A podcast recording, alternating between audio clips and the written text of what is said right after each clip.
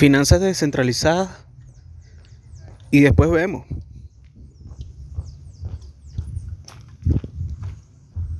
Y después vemos.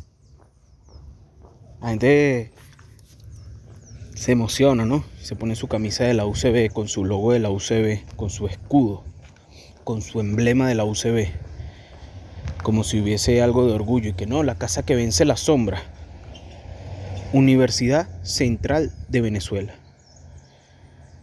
Avísame cuando hagan la Universidad Descentralizada de Venezuela. Ahí me emocionaré yo.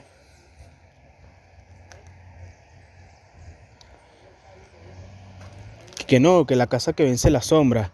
¡Bullshit!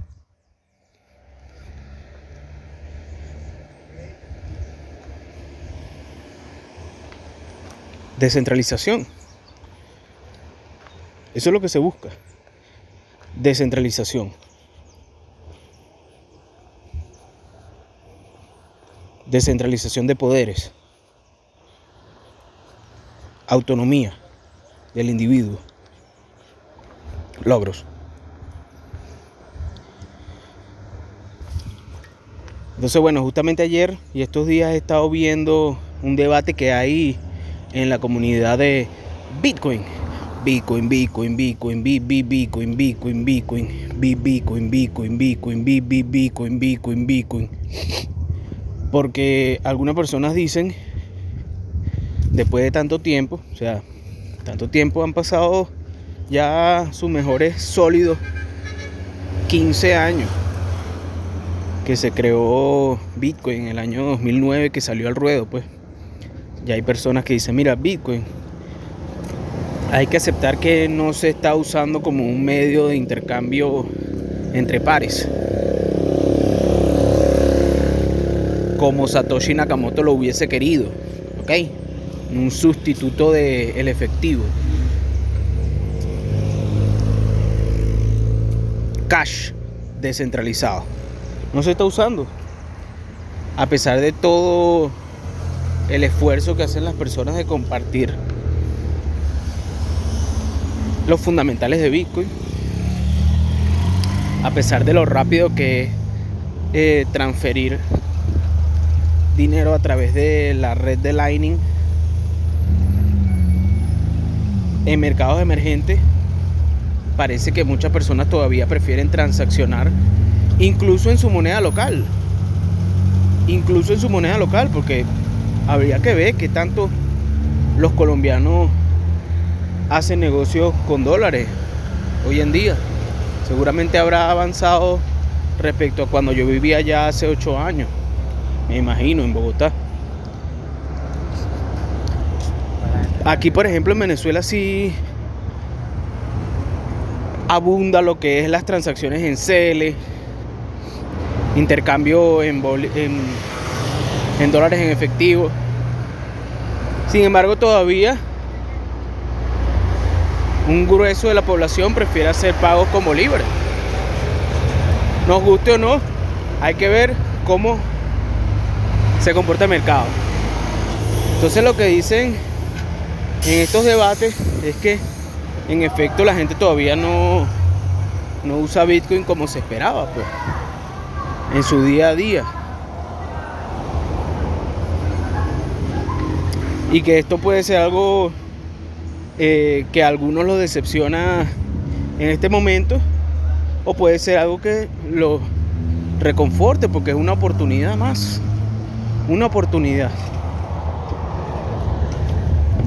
de guardar los Satoshi de guardar los Satoshi. Entonces yo justamente ayer eh, respondí a un tweet, ¿no? De un señor que se llama Stefan Libera, ¿no? Un tipo, coño, que lo llaman para conferencias, tiene su podcast, o sea, carajo de, de ya de, de años al ruedo con Bitcoin. Y él expresaba como ese, coño, esa inquietud que tienen los bitcoiners originales de verga. ¿Por qué en los países emergentes no están adoptando bitcoin? O sea, se supone que ellos son los que más están más interesados en eso. Y a veces suena como si ellos hubiesen estado contando con eso, como si eso hubiese sido parte de su apuesta, me parece, con lo que yo veo, ¿no? Y yo, ojo, yo soy desde que entendí el significado de Bitcoin en el año 2019, me puedo considerar un Bitcoiner radical, pues. Desde 2019, no, 2021. Desde que empecé a, comprar Satoshi y vaina en RTM. Pero lo veo así, pues, como si pareciera que ellos estaban esperando que, coño, los mercados emergentes son los que van a revalorar el Bitcoin. No, más rápido llegó Wall Street, boom. Más rápido llegaron los ETF porque ellos sí saben que se hacen lo que no saben es otra cosa. Y ellos tampoco te van a decir desde hace cuánto están eh, acumulando Satoshi ellos. Ni pendejo que fueran, hermano. Esa gente tiene mucha real, huevón. Entonces está un mito, ¿no? Está un mito ahí también. Hay gente que he visto en videos hablando así, entre comillas, mal de Bitcoin, diciendo que si la gente supiera realmente quiénes están detrás de Bitcoin. Hay otros que hablan paja de que no, que Bitcoin es una herramienta del FBI, que no sé qué y tal. Bueno, mira, este es todo un tema, weón, otra teoría conspirativa más. Pero los fundamentales están ahí, weón.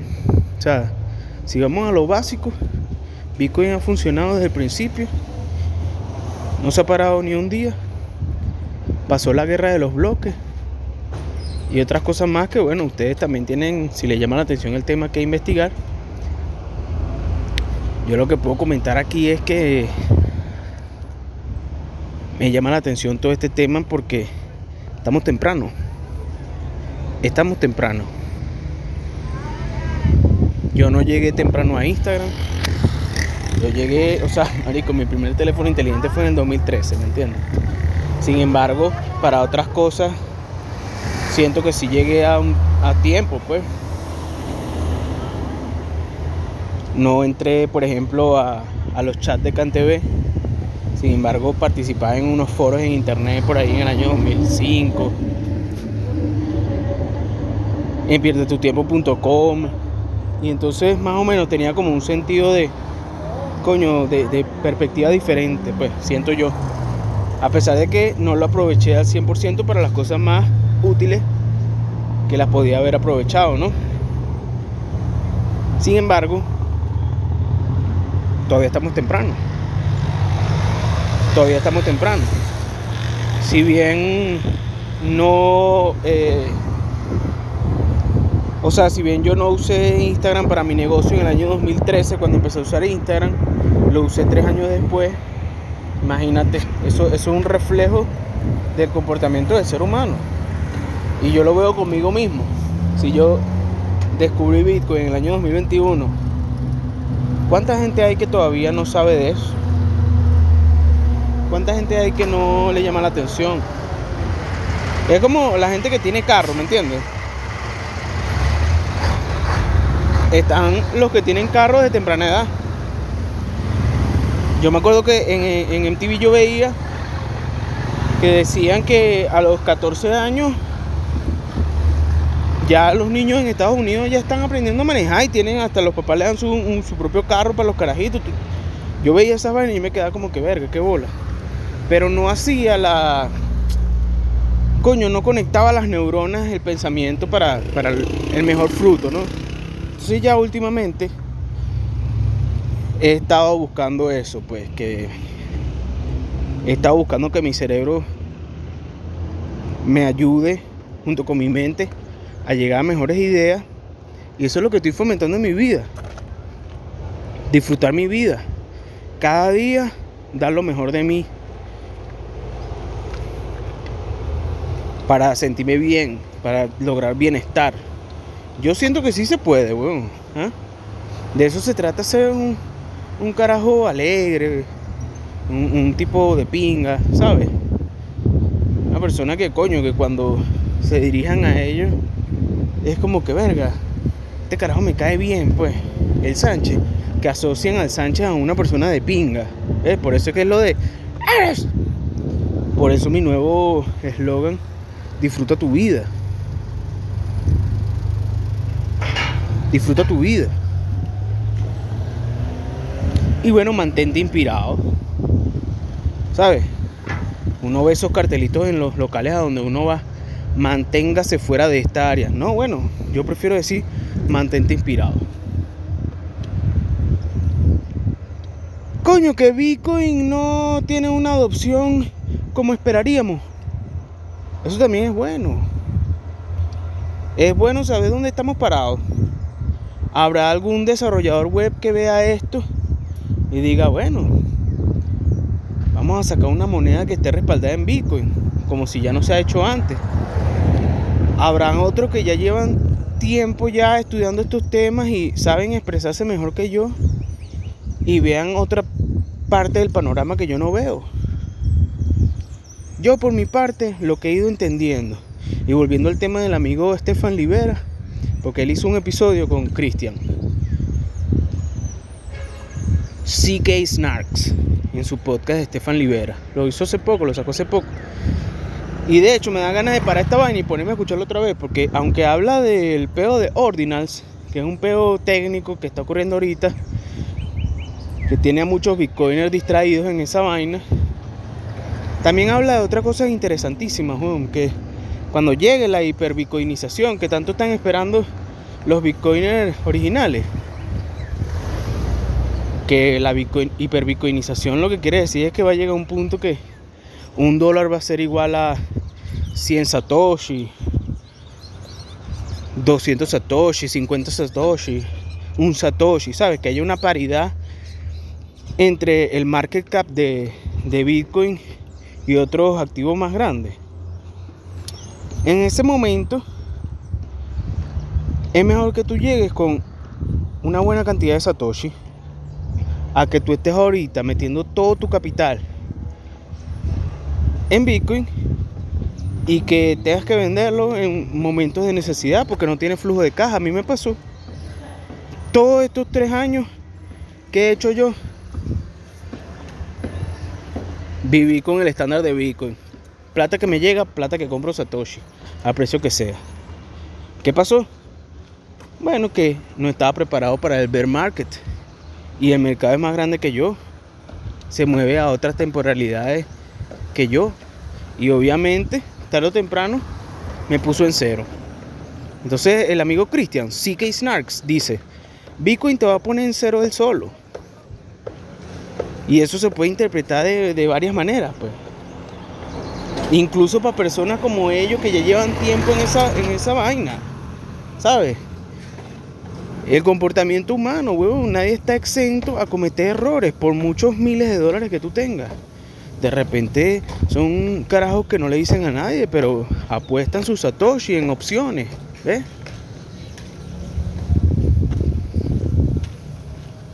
Entonces es todo un tema, hermano. Controlar la avaricia, canalizar esos impulsos. Guarda Satoshi, mantenerte humilde, ¿sabes? Stay humble, stack sats. Porque en ese mundo hiperbitcoinizado o cuando estemos incluso a mitad de camino, porque yo siento que todavía estamos empezando, lo que pasa es que hay que readaptar esa perspectiva. Cuando lleguemos a mitad de camino, ahí es donde se va a ver la vaina. Ahí es donde tú vas a decir incluso, verga, de pinga, que por lo menos guarde 10 dólares mensuales, 20 dólares, huevón. Son una vaina que no la entiendes hoy es un, estado mental que no lo entiendes hoy, weón. Eso es como haber tenido la bendición de estar en el lugar correcto, en el momento correcto, para poder hacer invenciones, inversiones en Facebook en la primera ronda, weón. Esa no lo puede hacer todo el mundo, weón. No podías estar en ese lugar, solo estaban Peter Thiel, gente así, gente que está en ese, en ese ecosistema. El amigo Gary Vaynerchuk, que él lo cuenta, que él estuvo en sus inicios y pudo comprar en las primeras rondas de inversión, o no sé cuál rondas de inversión, de Facebook. En el momento en que Facebook sale a bolsa, así que la empresa sale público y empieza a cotizar en bolsa, marico, esa gente empezó a ver unas lucas, huevón, porque la acción de Facebook empezó a subir de un solo coñazo, a los días, a las semanas. ¿Qué pasó? Coño, que algunos empleados dijeron, marico, esto es plata para vivir bien de pinga, ¿me entiendes? que una persona, por ser primeros empleados de Facebook, le haya tocado parte de las acciones de la compañía y que eso se tradujera en, no sé, huevón, ponte 500 mil dólares, un millón de dólares o más, dice, marico, esto es suficiente plata como para retirarme por cinco años, qué sé yo, de con esto hago otra vaina, ¿sabes? Y entonces decidieron cash out, o sea, cambiar esa vaina por real. ¿Cómo es la forma más eh, ética de hacer eso? Bueno, hablando con, con, los inversores o incluso con su jefe, decirle, mira, yo quiero vender esto, ¿sabes? ayúdame, ¿te interesaría tú mismo comprarla, Mark Zuckerberg? Y entonces el bicho le dice, no, bueno, de repente yo no puedo, o capaz sí. De repente déjame hablar con esta persona que sí tiene liquidez en este momento y tal. Gary eso fue uno de los que compró a gente que estaba vendiendo al momento. Entonces, coño, suponiendo, ¿no? De que lo que ese carajo cuenta es 100% verdad, hay que tener un nivel mental para poder hacer ese tipo de, inversiones, para tomar ese tipo de decisiones, para tener cierta perspectiva en esos momentos, ¿me entiendes? Es arrecho, weón. Entonces, todo es perspectiva. Todo es como tú tienes tu software. Tu software en tu mente, pues, cómo manejas tú tus emociones, cómo te administras tú, cómo actúas tú, teniendo o no teniendo los medios financieros, qué haces tú cada día, cuál es tu perspectiva, pues. Yo por eso digo, un por ciento, un por ciento hacia adelante cada día. Ahí está. Ahí está mi perspectiva, ¿no? un por ciento adelante cada día y son 365 días y tú, y tú apuntas a un por ciento, coño, son 365% al año. ¿Ves? Más lo que te me viene siendo el compound interest. Entonces, sí, lo que yo he entendido es el constante flujo de dinero. Coño, que tu constante flujo de dinero alcanza para un solo dólar al día. Está bien. Un dólar al día extra está bien. Tú ves cómo te lo tomas.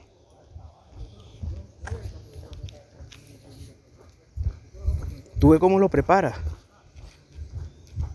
Pero lo que te puedo decir es que me gustaría que disfrutaras tu vida, mi pana. Porque cada día es una oportunidad para desarrollarte.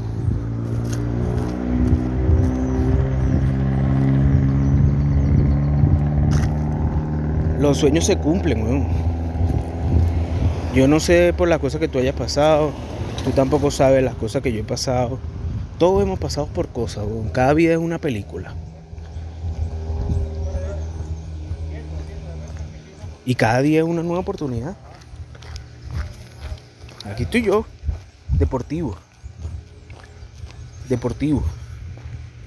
11 y 40 de la mañana, lunes 19 de febrero, con full ánimo, hacer mi deporte, invirtiendo en mi yo del futuro, respirando por la nariz, mewing, vacuum hit.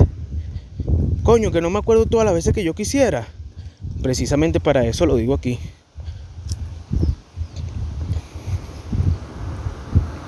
hacks evolutivos, cosas de bajo costo que te ayudan a mejorar tu vida, de bajo o nulo costo. Y entonces compartí eso, esos hallazgos con la gente del futuro, con la gente del futuro. No te pongas a sufrir por los comentarios de la gente de ahorita. No, esa gente también está en su propia vida. Esa gente también está pasando por sus propias dificultades. Esa gente está también descubriéndose a sí mismo, saliendo de su propio laberinto. Piensa en la gente del futuro. Así como el amigo Earl Nightingale grababa sus audios, que yo lo escucho ahorita. Años después, tú buscas Nightingale en Google, ¿qué te sale, weón? ¿Ah? Ponerlo. Earl que, en, las fotos de, la videos de YouTube, Sale en un palto y la foto en blanco y negro. Y los videos donde él sale hablando, los audios. La vaina parece no joda el año de la pera, weón. ¿Eh? Cuidado y no es antes de los 80 y todo. Cuidado y no es de la misma época que este Del Carnegie. Nightingale. Vamos a ver si me da chance aquí el internet. Ah, no. ¿Sabes qué? No he recargado. no he recargado saldo, mi pana. Entonces ahorita estamos sin saldo. Sin saldo. ¿Pero con qué? Con full ánimo, bro. Con full ánimo, bro. Con full ánimo, bro. Con full ánimo. Con full ánimo, bro. Con full ánimo, bro. Con full ánimo, bro. Con full ánimo.